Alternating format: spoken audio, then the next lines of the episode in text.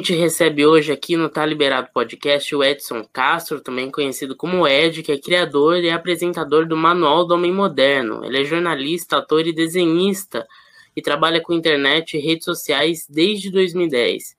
Lembrando que o Manual do Homem Moderno possui mais de 2 milhões de inscritos no YouTube e vários leitores pelo site. Ed, quero agradecer muito uh, por você ter aceito o meu convite, uma honra ter você aqui para a gente bater um papo no Tá Liberado Podcast. Maravilha, eu que agradeço, mano. Porra, sempre feliz de poder estar conversando sobre o meu trabalho, sobre tudo que eu faço por aqui. E, mano, brigadão pelo papo, velho.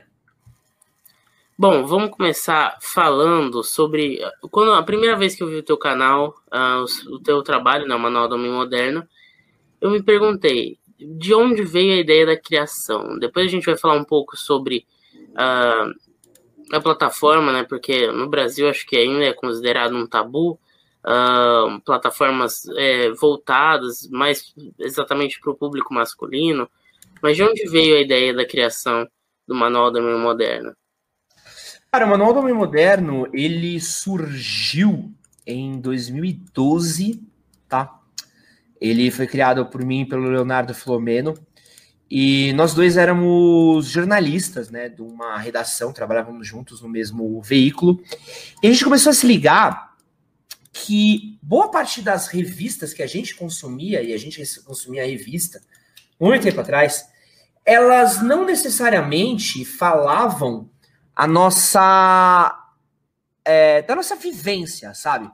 Elas tinham um, um, um conteúdo que ele era muito é, ele era muito elitista, ele não refletia exatamente as pessoas que a gente conhecia, uh, os lugares que a gente frequentava, as roupas que a gente comprava. Então, por exemplo, a gente abriu uma revista e tava lá, ah, quer se vestir bem para esse verão?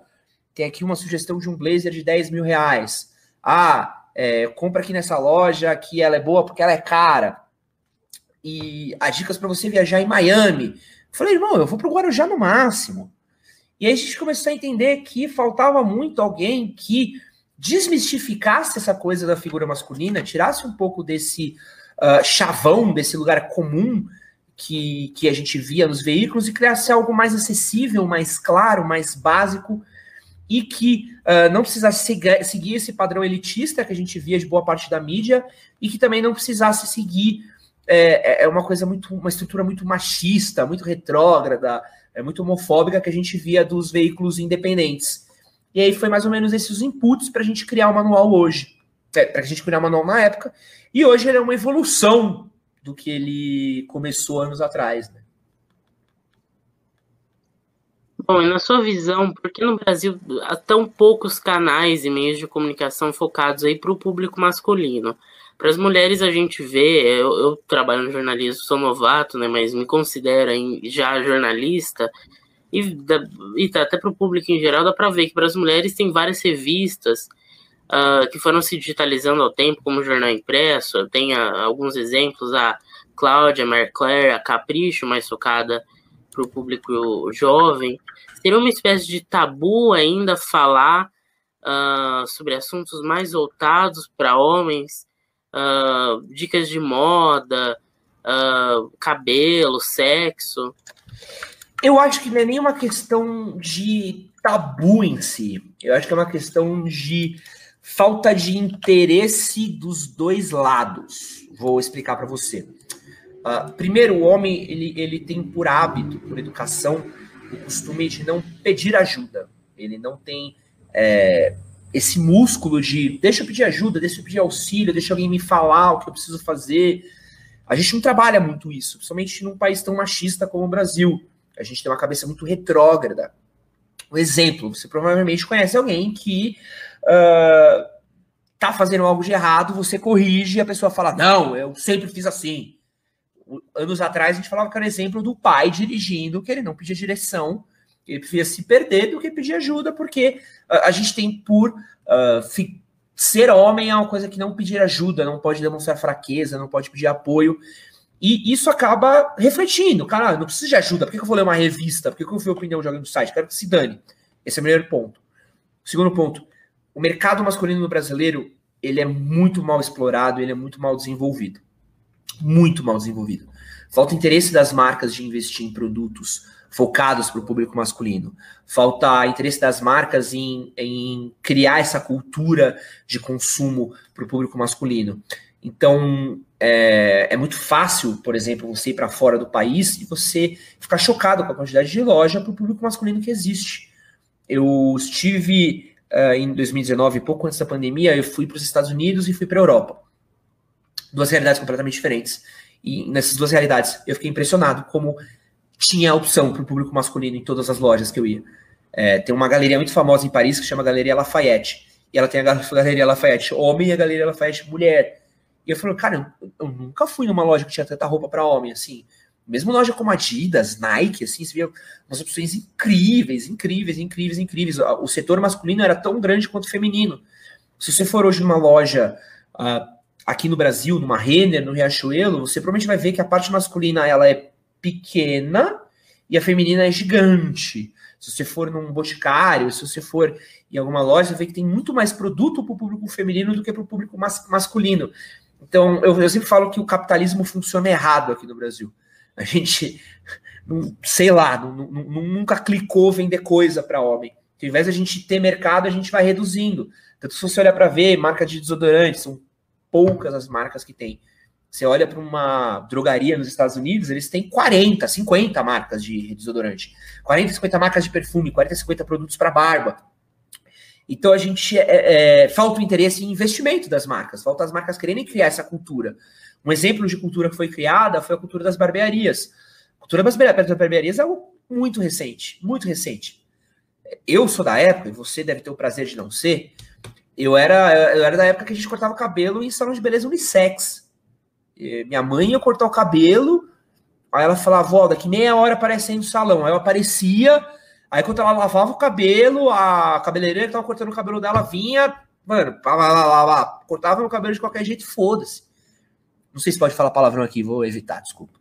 Então, não, ó, como diz o nome, tá liberado. não libera não, que esse é um problema que você não vai querer se arranjar. E aí, é, a cultura da barbearia foi Cara, começaram a ter uns caras que cortavam o cabelo muito legal. Começou a aparecer degradê, começou a aparecer cortes de cabelo diferentes, pompoador, começou a aparecer umas barbas maneira. Ela falou, pô, eu quero uma barba legal, eu quero um cabelo legal. Dá pra cortar um cabelo maneiro assim? E, cara, explodiu. Por quê? Existia uma demanda suprimida, existia um público que queria ter aquele tipo de, de produto, só que não. Eles nem sabiam que existia uma opção. E aí, quando você começa a oferecer pessoas que oferecem aquilo, aquilo começa a ser consumido e é, é, criou-se um mercado. É, e eu sinto isso das marcas, porque quando você tem marcas, elas querem anunciar em lugares. Quando elas anunciam, você tem veículos para receber isso. E eu, por exemplo, é muito difícil a gente trabalhar com patrocinador, por exemplo, que são poucos patrocinadores. Ou quando tem, tem pouca grana. Então, não é à toa que a gente viu aí as maiores revistas masculinas do Brasil quebrarem. VIP, Playboy, própria GQ é, um, é isso comparado do que é a GQ americana. Porque a realidade do mercado de produtos para o público masculino aqui sofre do machismo do público e da falta de vontade de investimento das marcas. Você acha que é uma falta de vaidade do, do brasileiro, a questão mais cultural mesmo? Não acho que seja por falta de vaidade, eu acho que é uma questão muito mais de, de machismo mesmo, assim. O brasileiro, ele é vaidoso é vaidoso. Ele talvez não seja vaidoso que nem um público europeu, que nem um público americano é, não é tão vaidoso assim. Mas ele, tá, ele tem as vaidades dele. Então, uh, a gente, por exemplo, aqui, a gente toma muito banho. Por quê? Porque feder não é legal, ninguém gosta de feder. A gente tem uh, perfumes, o brasileiro adora perfume. Por quê? Porque a gente tem essa coisa do cheiro.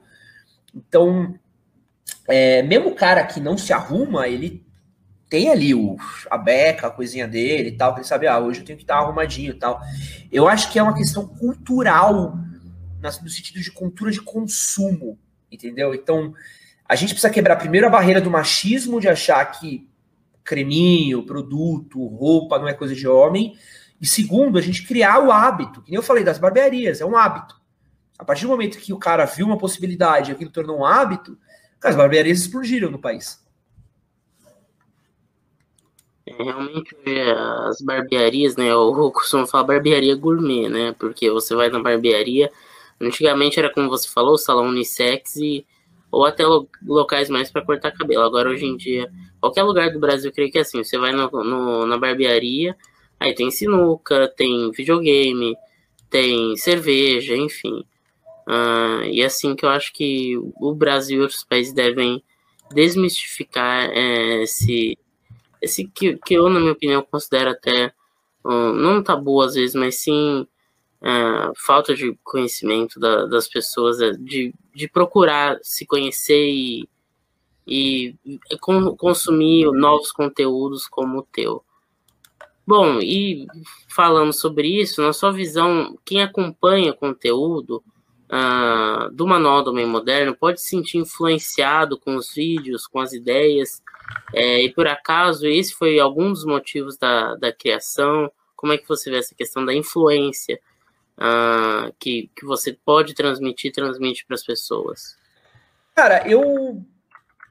Essa coisa de influência, é, ela é muito nova, né? Eu, eu acho que é, é uma coisa que a gente nunca, nunca se preocupou com isso. Nunca foi um, uma vaidade minha, assim, de, ah, quero me tornar um, um influenciador. Ah, até porque não existia isso quando a gente criou o manual. É, cara, eu tenho formação de jornalismo, eu gosto de fazer conteúdo. É, eu, se não fosse jornalista, eu seria provavelmente alguma coisa que estaria trocando ideia com alguém. Porque eu sou assim, entendeu? Essa é minha minha minha realidade de quem eu sou. A coisa de influenciar ou não, ela vai ganhando a partir do momento, é, tamanho e força, a partir do momento que você atinge mais público. Eu trabalhei num grande portal de, de guia cultural. A gente falava de restaurante, falava de bar, falava de balada tal matérias que tinham ali milhões de visualizações por mês. Eu era um influenciador. Só que as pessoas talvez não soubessem, porque não tinha uma figura pública, não tinha um vídeo, não tinha um perfil no Instagram. Então, é, eu acho que qualquer pessoa que trabalhe com conteúdo, ela é uma pessoa que trabalha influência de qualquer maneira. Você tem o seu público, e seu público que consome, vê suas coisas, consome seu, uh, as referências que você dá, você está influenciando elas. O William Bonner, ele influencia as pessoas através do editorial. Não é à toa que a gente fala muito sobre ética de jornalista, porque dependendo das abordagens que você decide ter, elas têm uma influência, um impacto maior nas pessoas ou não. É, eu tô olhando muito para baixo, mas é porque meu cachorrinho tá aqui, tá? Então, se. Deixa eu até fazer ele dar um oi. Então, se você vê que eu tô distraída, porque ele, ou ele tá mordendo meu pé, ou porque ele tá aprontando alguma coisa, tá? É, então, eu não. Isso é uma coisa que nunca me pegou muito, assim, tipo. É, fazemos conteúdo, esse conteúdo chega em pessoas, se pessoas recebem ele, elas são influenciadas de algum jeito. Mas não sinto que é, não é por isso que eu criei o conteúdo, entendeu? Ele é uma consequência de eu ter criado o conteúdo. Bom, olha, muitos amigos meus, homens e até mulheres, adolescentes de média 14, 15 anos, acompanham o seu conteúdo. Por sinal, foram eles que me recomendaram e mostraram o conteúdo. E foi daí que eu, que eu comecei a consumir de certa forma, ficar interessado uh, nesse, nesse tipo de vídeo no seu canal. Você, o que você acha desse público? É relativamente tão novo acompanhar uh, o o Manual do Homem Moderno e eu perguntar se o canal também é focado para essa área, se vocês pretendem criar mais conteúdo uh, é, focado nos jovens. Eu acho que a gente atinge muito esse público porque é uma faixa etária muito curiosa. Uma faixa etária que está começando a sair para a vida, está começando a sair para o mundo, e às vezes falta muito referencial em casa. Os caras não têm para quem perguntar os bagulhos, sabe? E tem vergonha do próprio pai, tem vergonha da mãe, tem vergonha do, do tio. Então ele acaba chegando na gente porque ele é a pessoa que está procurando exatamente aquele conteúdo. Isso é muito massa, mas eu acho que o core do nosso conteúdo no geral, o coração do que a gente faz, é fazer conteúdo para homens, ponto. Às vezes a gente faz uma coisa para uma galera mais nova, mas no geral eu não quero me tornar a, a, a capricho masculina, sabe? Eu não é uma, uma, uma ambição nossa, assim. Eu quero que meu meu conteúdo ele seja o mais democrático possível. Eu, eu acho que ele acaba dando, dando muito certo com jovens, porque a gente é muito democrático, irmão. A gente fala uma língua que qualquer pessoa consegue entender. Você não precisa ser um senhor de 60 anos para consumir esse conteúdo. Isso era uma coisa que eu tinha de crítica muito forte a, alguns é, veículos brasileiros da época que a gente começou a criar o manual. É, eu às vezes lia VIP e eu falava assim, cara, VIP não tá pensando num cara de 20 anos. Ele tá cagando pro cara de 20 anos, mas eu quero consumir conteúdo. A Playboy não tá pensando no cara de 30 anos. Não tá, ele tá pensando. É, não tá pensando no cara de 20, tá pensando no cara de 30, 40. E eu não quero isso. Eu quero. Eu quero ter conteúdo. Pô, é porque eu tenho 20 anos que eu não posso consumir conteúdo, eu tenho 19 que eu não posso consumir conteúdo. Então a gente ocupou esse espaço. A gente faz conteúdo democrático para todas as idades. Algumas coisas é para uma galera mais nova, algumas coisas é para uma galera mais, mais, mais velha, mas a gente nunca vai mirar mais para cima ou mais para baixo. A gente quer que seja o, o mínimo denominador comum para todo mundo o nosso conteúdo. Além falando na, nessa questão da adolescência, é, alguns temas aí polêmicos e que são tabus é, são abordados por você principalmente no YouTube. Alguns vídeos que eu cheguei a ver foi sexo na adolescência, pornografia, masturbação, etc e tal. Agora, o tema sexo na adolescência, que me chama bastante atenção, como é, eu acabei de dizer, é, porque foi, foram alguns amigos que me recomendaram esse, esse vídeo mesmo, uh, e na minha opinião é um tema que é muito pouco ainda uh, explorado. Como você fala esse, esse, tabu, não esse, sobre esses temas um pouco mais delicados, não só para o público jovem, é, mas também para outros tipos de público. Tem que ter um cuidado um pouco maior. E você já recebeu alguma crítica por criar é, esse tipo de conteúdo que por muitos é considerado proibido? Cara, crítica sempre tem. É, não tem muito o que fazer. É, a crítica, ela é. Tem dois tipos de crítica. Existe a crítica construtiva, que é a crítica massa, do tipo, pô, cara, gosto do seu trabalho, mas aqui você vacilou. Essa, para mim, é minha crítica favorita. É quando alguém aponta para mim algo que eu poderia melhorar. E, cara, eu trabalho para melhorar. Eu trabalho para ter algo bom. Então, toda vez que alguém me fala algo que eu posso mudar, me ajuda muito. Então, por exemplo, a gente recebe crítica dos conteúdos de sexo de desde ah, você não deveria estar falando disso, que eu acho bosta. E ah, é, é legal, mas seria bacana se você trouxesse mais é, dados, se você trouxesse mais é, referências, é, pesquisas, coisas sólidas.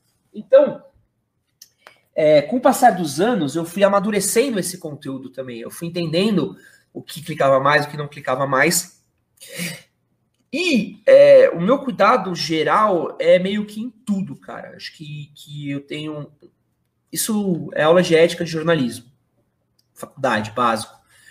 É, então isso é uma coisa que eu acabei carregando muito da própria profissão, assim, do tipo, bicho, estamos é, trabalhando com um público grande, estamos trabalhando com um público grande, então é, tem que haver uma responsabilidade para trabalhar com um público grande, porque você é responsável por aquilo, pela própria pela própria comunidade que a gente cria, cara. Eu vejo muito que as pessoas que consomem meu conteúdo como uma não vou falar tribo, porque tribo é muito frase de tiozão dos, dos, da internet dos anos 2000, mas é quase como se fosse uma aldeia, é um, é um pequeno grupinho de pessoas que estão em lugares diferentes, mas eu prezo pela integridade deles, eu prego pela, prezo pela saúde deles, eu prezo pelo bem-estar.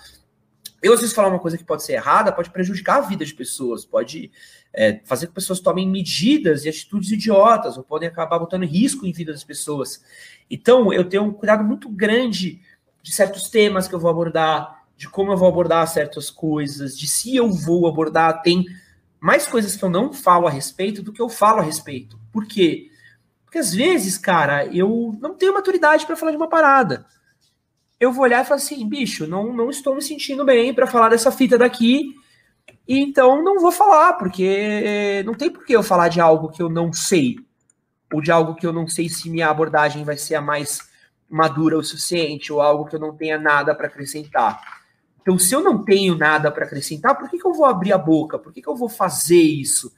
Então, eu tento muito sempre trabalhar num lugar é, seguro, assim, num lugar de tipo assim, tá, quero fazer isso por causa disso, é, esse é o melhor jeito, tenho que tomar cuidado com isso, e tentar ser menos impulsivo e mais racional e crítico. Porque o influenciador digital, no fim do dia, é, e eu, eu, eu, fico muito puto com isso, assim, eu vejo muito, muita gente que é, é influenciador digital falando que ah, eu não tenho responsabilidade sobre minha comunidade. E aí você para e fala assim, porra, beleza. Na hora de você vender para uma marca que você é o fodão, que você fecha o job, que as pessoas compram tudo que você indica, aí você é, é, é do caralho.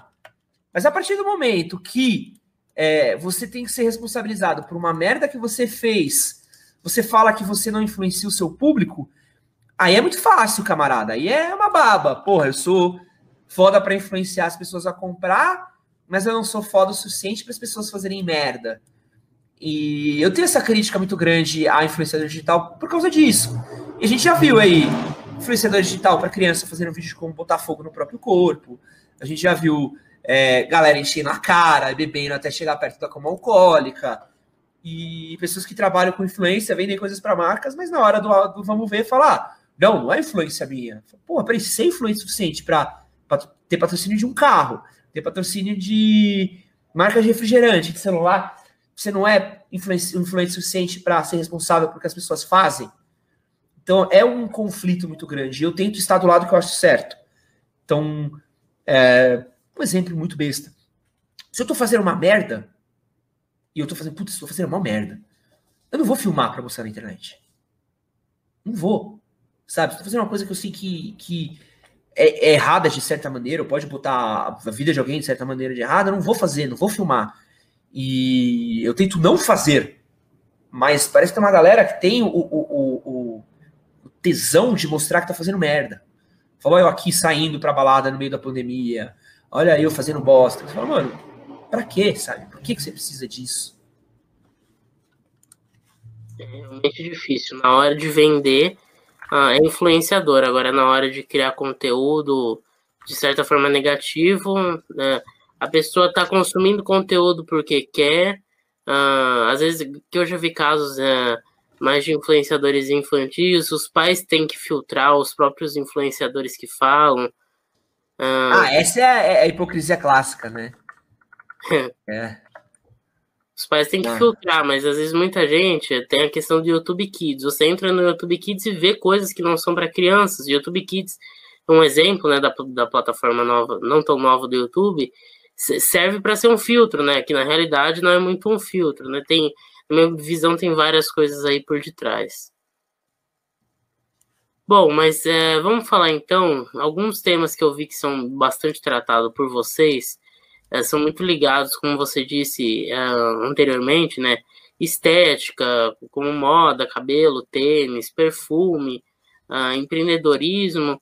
Por que são esses temas que, que são abordados? Na visão de vocês, na sua visão também, são esses temas que mais atraem o público masculino, uh, o, o homem que vocês uh, querem atingir? Cara, eu acho que a gente tem aí um. A gente fez muito teste ao longo do tempo. Então teve muita coisa que a gente foi fazendo e vendo se as pessoas tinham interesse ou não de consumir. Algumas coisas eram suposições e algumas coisas foram meio que. Ah, tô com vontade de falar isso, deixa eu ver como é que vai. Então, é um pouquinho de tudo, assim, é um pouco de estudo, é um pouco de, de, de, de raciocínio de empresa. Então, ah, eu tenho um, um um produto editorial, eu quero atrair esse, esse, esse patrocinador, logo eu preciso fazer esse, esse conteúdo. Mas também eu tento não fazer nada que eu não viva, que eu não conheça, que eu não consuma.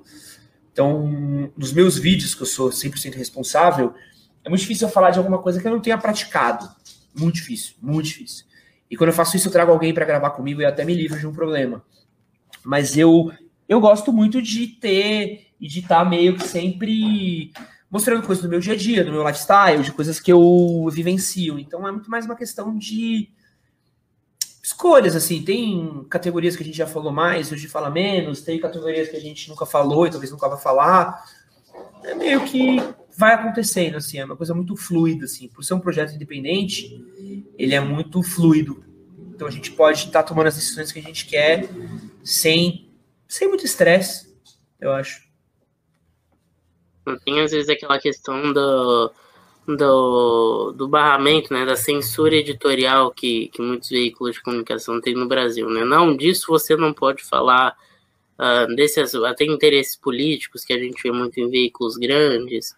Ah, de, desse assunto você não pode falar porque uh, nós da emissora tal somos amigos da família tal. Nossa, clássico. Isso acontece, eu vejo acontecer muito, acontece às vezes até comigo, uh, pelas passagens de alguns veículos que, que eu já tive, eu, e eu acho isso muito triste, por isso que eu gosto dos, dos veículos independentes e, e apoio muito. Mas olha, eu, eu conheço algumas meninas que acompanham o Manual do Homem Moderno.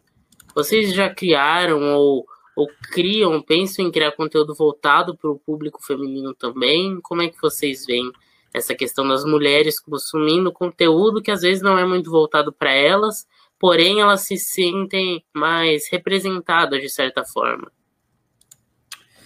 Cara, isso é uma coisa que já rolou, assim, algumas conversas, mas não, não zero de interesse, assim.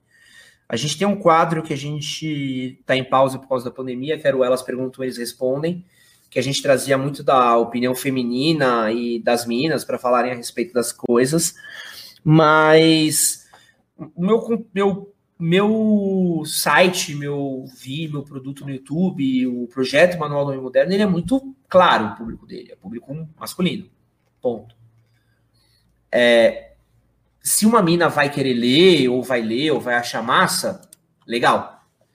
É, mas se não vai gostar, ou não quer ler, dane-se, não me importa. Então, eu acho que a gente, claro, a gente tenta sempre trabalhar com ética, a gente sempre tenta trabalhar pensando um pouco uh, dos anos de machismo estrutural que a gente teve, trabalhar um pouco também uh, de diversos problemas que as minas enfrentam no dia a dia, de assédio, uh, de machismo mesmo, comportamentos muito escrotos, muito nocivos, a gente tem sempre isso em vista, mas o meu consumidor no, no, no fim do dia é o público masculino. O foco é falar com caras. Eu tenho um pouco de crítica com alguns produtos, alguns veículos, que eles têm uh, um editorial que acaba atingindo mais mulher do que homem. E aí eu acho que se você está querendo falar com o público e querendo mudar aquele público, se você está querendo falar de educação, querendo falar de de comportamento de risco, você precisa falar com aquele público. Não adianta você só falar com mulher e, o masculino não te ouvir. A gente precisa entender o que, o cara gosta de conversar a respeito. Ele gosta de conversar disso, disso, disso. Beleza, então vamos sequestrar esses assuntos para a gente poder falar de pequenas coisas que ele pode mudar no dia a dia. Então, o meu trabalho hoje é muito mais entender onde o homem está, em que comportamento, em que situação, em que rolê o homem está. Entrar nessa situação e trazer ele para a conversa. E não criar uma conversa do qual o homem não faz parte, mas as minas batem palma. Tipo, não, eu quero falar com o homem. Eu quero falar de comportamento masculino. E quero ver o que a gente consegue ajudar os caras a viver uma vida melhor, menos sofrimento, menos repressão, menos dor de cabeça, mais livre. Então, é, zero de vontade de criar um produto feminino, até porque eu não sou mulher, tenho nada para falar para mulher. Assim, eu tenho, tenho minha vida, tenho meus bagulho, mas não, não saberia fazer um conteúdo feminino hoje em dia, não. Olha, nessa, nesse meio de criação de conteúdo, a gente sabe qualquer pessoa que cria para qualquer é, nicho, qualquer tamanho de questão de seguidores, qualquer plataforma passa por dificuldades. Uh, e o Manual do Homem Moderno já está aí uh, no, no ar, tanto no YouTube quanto no site, um tempo considerável, né? Quais foram as maiores dificuldades que vocês já passaram? Uh, foi demorou um pouco para o público conhecer é, o que era o, o, o site, o canal, porque de início eu vi o, o canal Manual do Homem Moderno, eu pensei, pô, Manual do Homem Moderno, então eu zoava muitos meus amigos, mas agora vocês têm que ter, uma, têm que ter um manual para ser homem? Como é que foi essa questão da aceitação, uh, dos desafios e do preconceito? Cara, eu sou uma pessoa muito pragmática, brother. Então, eu trabalho. E aí eu deixo meu trabalho falar por mim. E deixo meu conteúdo falar por mim. Então, eu perco muito tempo batendo boca, ou tentando convencer as pessoas a algo. Não, cara, o conteúdo tá ali, velho. Se você precisar, tá ali. Se você entrar e você entregar um nível de qualidade X, um nível de dialética X, e funciona. Tem funcionado. Então, esse meu jeito pragmático, ele foi algo que ajudou muito na construção estrutural do, do projeto. A gente sempre trabalhou muito. Muito focado em resultado, muito focado em se estruturar, muito focado em se preparar para criar condições para a gente poder sempre estar tá subindo um degrau na produção de conteúdo.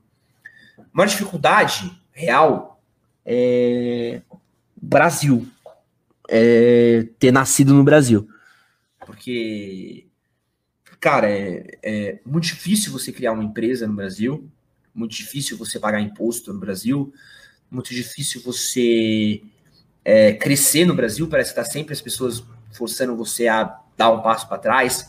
Muito difícil você encontrar mão de obra qualificada, muito difícil você encontrar produto. A gente grava vídeos, beleza? Então hoje com dólar a, sei lá, mil reais, quanto é que tá o dólar? De seis? É um valor absurdo, é um valor abusivo. Então uma câmera, que seria uma câmera de entrada nos Estados Unidos, aqui para a gente é um artigo de luxo. Então, tudo que a gente vai comprar de equipamento é sempre uma escolha muito estratégica. Então, eu não posso pensar, eu não tenho espaço para teste. Ah, vou comprar um gravador aqui para testar. Não, irmão. Esse gravador custa mil reais. Preciso usar esse gravador até sangrar. Esse gravador precisa gravar o batimento cardíaco da tua mãe, sabe? Isso aí precisa ser. Precisa botar numa grávida e dá para ouvir o neném cantando ópera. Então, é difícil, porque você vai investir em infraestrutura e é difícil, porque você vai vendo que tudo é caro, e aí paga imposto. E aí você tem o sócio, que é o governo, que tudo que você recebe, um terço é dele. E aí você vai contratar uma mão de obra qualificada, e a gente não tem mão de obra muito qualificada no Brasil. E quem está qualificado está empregado em lugares muito caros. E aí você, ah, puta, deixa eu ver aqui se, se eu contratar essa pessoa dá resultado, e não dá resultado. E aí você tem, puta, agora preciso trocar funcionário, preciso achar alguém que funcione oferecer condições legais para os funcionários também. Então, eu acho que o mais difícil sempre é a questão de infraestrutura, assim. E de ocupar espaços. Eu acho que é, eu tive a sorte de já ter trabalhado com jornalismo e já, já entender muito de estratégias de criação de conteúdo e de entender muito de diversas coisas que me ajudaram na produção de conteúdo no dia a dia, assim. Então, eu já fui mais seguro da onde mais ou menos eu queria chegar e do que, que mais ou menos eu precisaria fazer para chegar. Porém, é, muitas pessoas que criam veículos não têm é, essa ideia, esses recursos, esses caminhos. E você precisa ir ocupando pequenos espaços, você precisa ir entendendo como conseguir anunciante, como ocupar espaço nas agências, como criar um código de ética, como criar um editorial bem estruturado. As pessoas não sabem o que é um editorial bem estruturado. As pessoas que acham que, ah, vou criar um canal no YouTube é só eu sair filmando. Dá um mês, a pessoa para e pensa, tá, beleza, mas eu não sei mais o que fazer. Ou essa pessoa, ela, ela só é reativa a trend do momento. Então, ah, cinco anos atrás, a moda era fazer vídeo tipo Cocielo, que era uma blá blá blá, piadinha, faz um personagem, blá blá blá, piadinha. Aí depois a moda virou vlog. Aí depois a moda hoje é podcast. Então a pessoa só sabe reagir ao que é moda. E para você ter uma empresa consolidada, para você ter um projeto que dure anos e não dias e não meses, você não pode estar sujeito à moda do momento. Você tem que ter uma estrutura sólida. Imaginar, cara, eu faço isso, esse é meu editorial, esse é meu conteúdo. Talvez dentro desse formato eu faça isso. Mas se esse formato morre, eu não deixo de existir ou de fazer sentido. Então é, é muito necessário isso, assim, essa questão estrutural, essa, essa ocupação de espaços, esse caminhar é, estratégico. Se você olhar aqui atrás de mim, tem um moodboard que eu estou sempre mexendo. Esse lado daqui, por exemplo, está vazio porque eu esvaziei ele hoje. Porque aqui normalmente é onde eu vou anotando diversos insights, diversas ideias, diversas coisas que eu vou pensando. E eu estou sempre o tempo todo anotando, planejando, traçando caminho, medindo, medir número, medir resultado, medir verba, medir retorno. Fazer o conteúdo, apresentar o vídeo, falar é o mais fácil. Irmão. Até porque das coisas que eu falo é muito legal de falar, é comportamento, é dia a dia, da hora demais. Difícil é garantir a estrutura que permite que esse conteúdo vá ao ar todos os dias. Essa é sempre a pior parte. Muito bem, dando até algumas dicas aí para o pessoal que cria conteúdo e, é claro, todo mundo, no meu ver, que cria conteúdo passa por qualquer que for dificuldade. Bom, mas agora falando um pouco mais da sua vida pessoal, não saindo uh, do projeto, uh, em 2019 você lançou o livro Guia Definitivo para Não Quebrar a Cara, que por sinal é vinculado né, ao Manual do Homem Moderno, uh, e também é, foi escrito pelo é, outro criador do, é, do projeto. De onde veio essa inspiração de criar livro, né? Você que é formado em jornalismo, e como foi a repercussão, já que infelizmente hoje em dia as pessoas não têm mais o costume de ler livros. E eu queria saber também se foi possível levar o público do digital ao físico, no caso do livro. Como é que foi isso? Cara, eu acho que. Primeiro, acho que não acho que as pessoas não tenham costume de ler livros hoje, acho que sim, as pessoas têm costume. Eu acho que os costumes mudaram. O padrão de comportamento mudou. As pessoas leem, sim. As pessoas leem. Talvez hoje o foco seja mais desenvolvimento pessoal e autoajuda, talvez o foco sejam, sei lá, sagas. Quer ver aí números de vendas de Harry Potter. Você pode ver o número. Harry Potter é um dos livros mais vendidos da história. Não tem nem 20 anos. É, você vê sagas modernas, Game of Thrones, sucesso. Sucesso gigante. Então as pessoas leem. As pessoas talvez não leiam como anos atrás. Isso é uma coisa diferente. É... Lançar um livro sempre foi um sonho meu. É uma coisa que eu quis fazer. Então foi um projeto que eu lutei muito para ir atrás. É... Foi um projeto que eu briguei muito para chegar na ideia que eu queria. Briguei muito para conseguir sair. É... fazer qualquer coisa junto de outra pessoa sempre é muito difícil muito difícil, mas foi uma batalha que infelizmente consegui ganhar, consegui fazer com que o projeto nascesse. Uh, não nasceu 100% do jeito que eu queria, mas nasceu, pelo menos. É... A recepção foi incrível, para mim foi uma das coisas mais maravilhosas que eu fiz dentro do projeto do Manual do Meio Moderno até hoje, porque, assim, grana com o livro não ganhou nada. Nada. É, o que eu ganho com uma foto no feed foi o que eu ganhei com vendendo quase 5 mil cópias de livro, sabe? Então foi nada, assim. Eu falei 5 mil que eu nem sei de cabeça, mas é, é nada. Dinheiro foi nada. Não fiquei rico vendendo livro. Mas esgotamos a primeira edição, que é incrível, que é, é muito difícil para qualquer autor no Brasil esgotar a primeira edição. E a gente tem uma coisa muito mais valiosa, que foi o contato direto com o público. A gente teve uma noite de lançamento, cara, a gente começou a autografar às 5 da tarde, terminou de autografar, era meia-noite. Só paramos porque a livraria fechou. Então tinha muita gente, muita gente trocando ideia, muita gente é, querendo tirar foto, muita gente querendo conhecer a gente pessoalmente. Foi uma parada muito especial. Estar em contato com o público e poder autografar, e poder tirar foto, poder se conectar. A gente foi para a Bienal, uh, fiquei quatro horas autografando da Bienal, é, na Bienal no Rio. Foi, mano, uma coisa incrível, incrível. Era um sonho de criança ter uma, uma tarde de autógrafos na, na Bienal e ter sido um sucesso que foi, foi mais maneiro ainda. Então foi uma coisa muito gratificante para mim. É... Financeiramente, o retorno baixíssimo, mas também é, compensou muito mais por isso, por essa conexão muito forte com o público que a gente tem. E é divertido criar um livro, assim, é, é muito bacana você ver uma coisa criando vida e, e como as pessoas se conectam. É, é, muito doido, assim, que a gente produz conteúdo todos os dias, mas o livro é uma coisa que eu sinto que é, as pessoas têm uma conexão mais ativa, assim, porque é, vídeo, você vê com o celular na mão, matéria, você lê no celular, no tablet, disputando com WhatsApp, Telegram, mas o livro é uma coisa mais ativa, né? Você para para ler o livro. Então foi é, foi diferente, assim, mas foi, foi muito recompensador, principalmente por ter conhecido gente, assim, o meu trabalho, ele é movido a pessoas. E só dessa possibilidade que eu tive de estar frente a frente com as pessoas que consomem meu conteúdo, com as pessoas que gostam do nosso projeto, e poder conhecer elas, e poder conversar, e poder trocar resenha.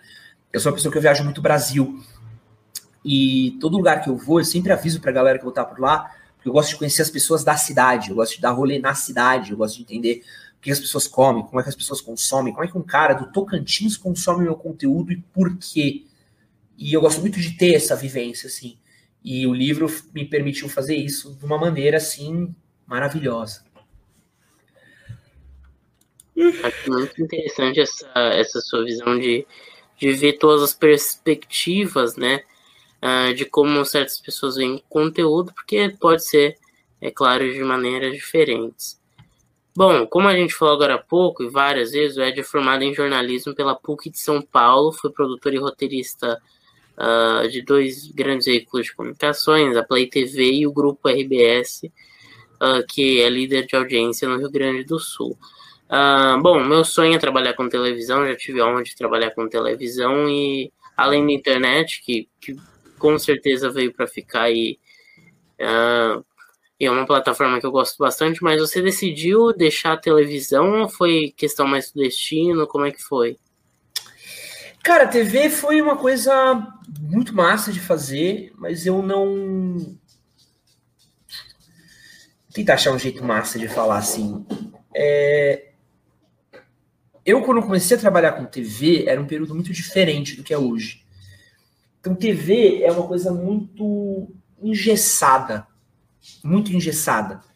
Então, é um público muito grande, mas também é um público muito específico, ele tem um comportamento muito específico, ele espera coisas muito específicas, você tem que tomar um cuidado, você não pode testar formatos, você está sempre muito refém de audiência, você está sempre muito refém de, de uma série de coisas, assim, a, a TV no Brasil, ela é um transatlântico, é uma coisa gigante que demora para se mover.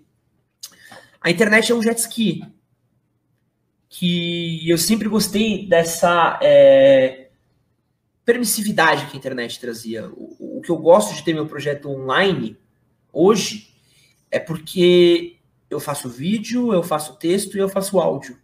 E eu faço redes sociais. Então, eu faço conteúdo de tudo quanto é jeito. Então, eu tenho uma rádio, eu tenho uma TV e eu tenho uma revista.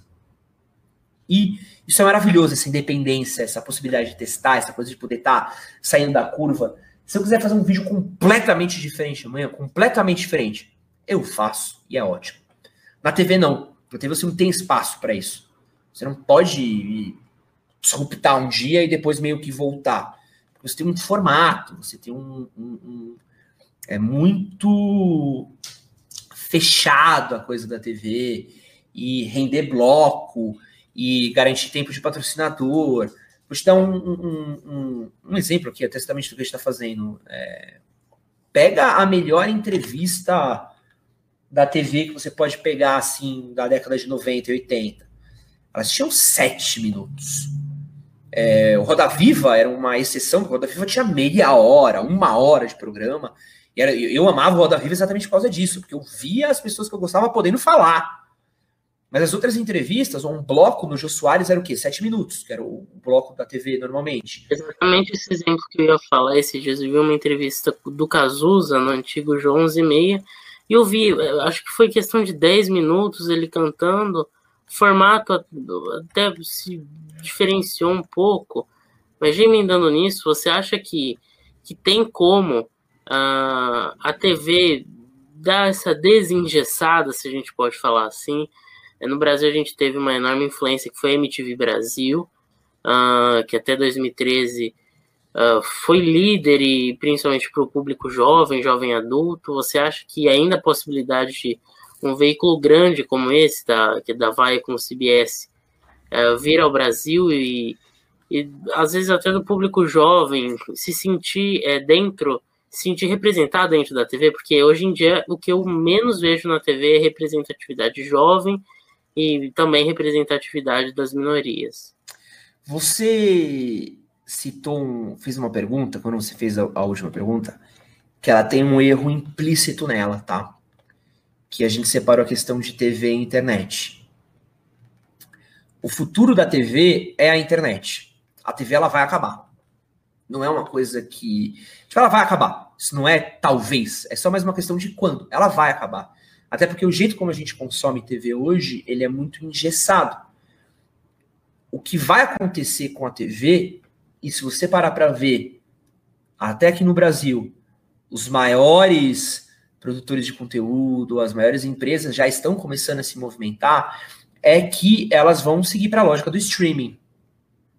O que a Globoplay faz hoje é incrível. É incrível. Você consegue consumir todos os programas da Globo na hora que você quiser, do jeito que você quiser. Tem programas que tem só na Globoplay, que não tem na Globo. Uh, estreia uma série na TV, mas ela já está completa na Globoplay. Você pode ver novela, você pode ver o que for, tal. E funciona. E o público consome. É, a própria Netflix, se você para para ver, a Netflix tem começado a diversificar um pouco do portfólio de conteúdo delas. Então, antes era muito focada em série. Agora já tem reality show. Ela já tem uns dois, três reality shows proprietários deles. E vão investir cada vez mais. Já já os esportes estão chegando. Então, a TV, ela vai deixar de ser isso, isso daí, de TV, de horário bonitinho, de hora bonitinha, tudo travado, tudo fixo. É uma questão só de quando.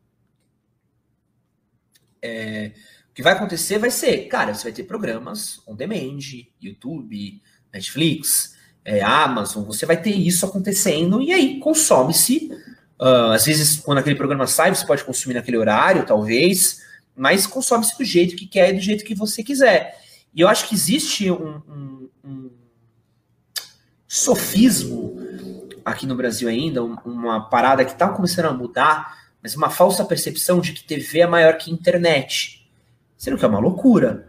Se você olhar para o Whindersson, o Whindersson é, tinha um programa onde? Na, no Multishow.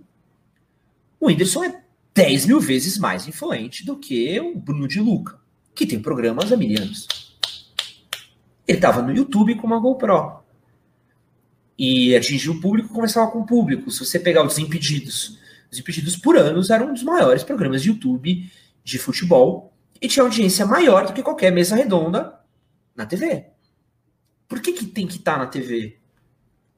Qual que é a... Por quê?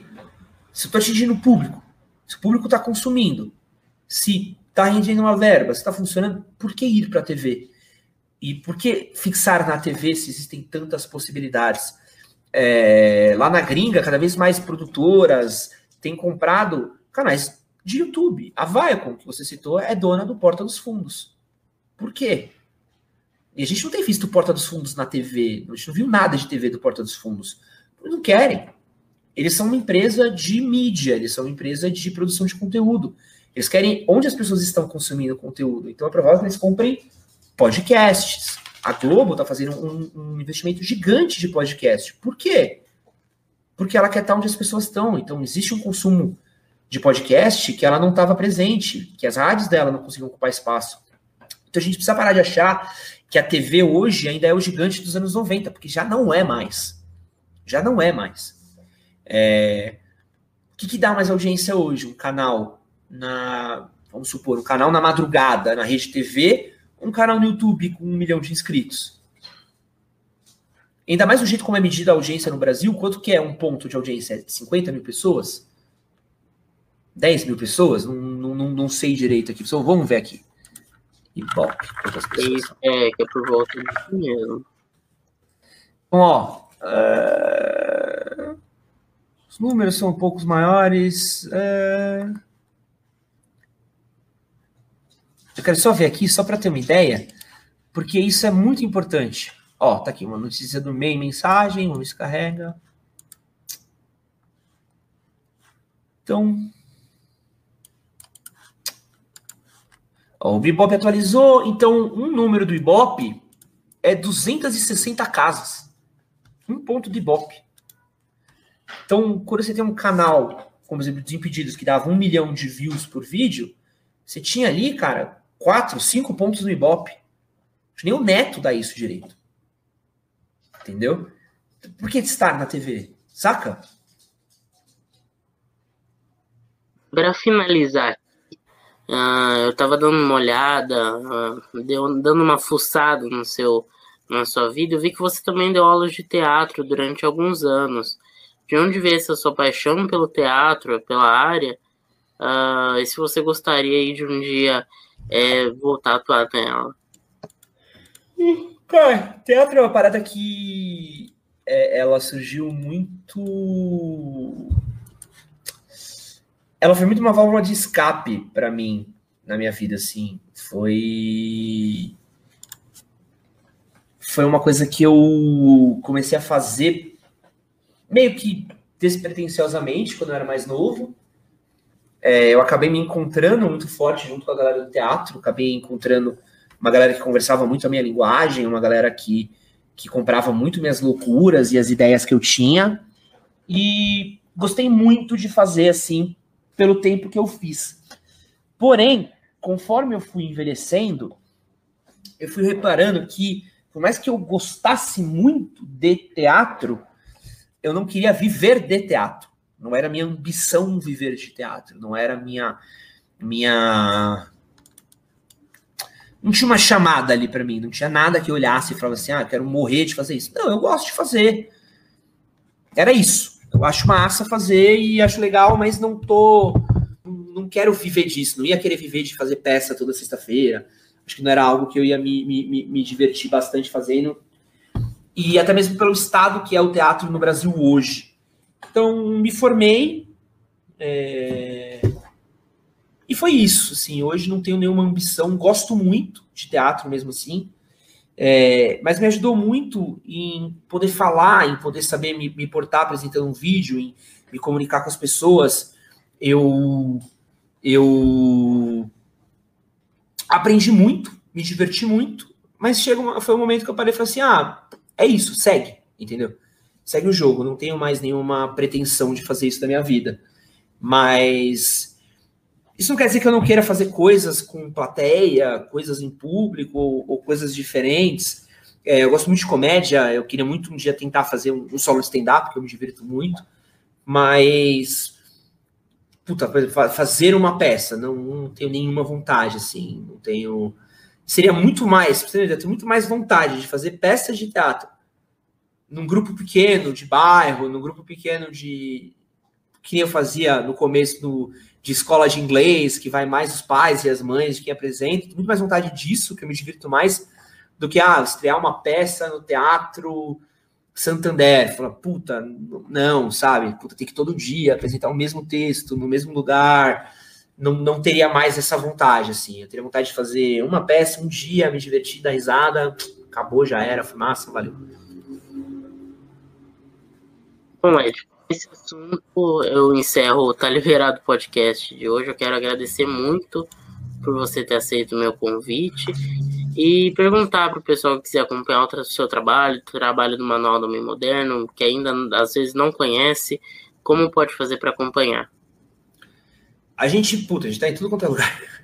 É, quem quiser, a gente está no YouTube, em Manual do Homem Moderno, estamos no Instagram, em arroba blogmhm, e você também pode me seguir no meu perfil pessoal em arroba EdsonHCS. Acho que são os lugares onde mais sai conteúdo e é mais fácil de você encontrar uma coisa nova, quente e que vai te divertir. Muito obrigado mais uma vez por ter aceito o meu convite. Até a próxima. Fechado, irmãozinho. Muito obrigado, viu?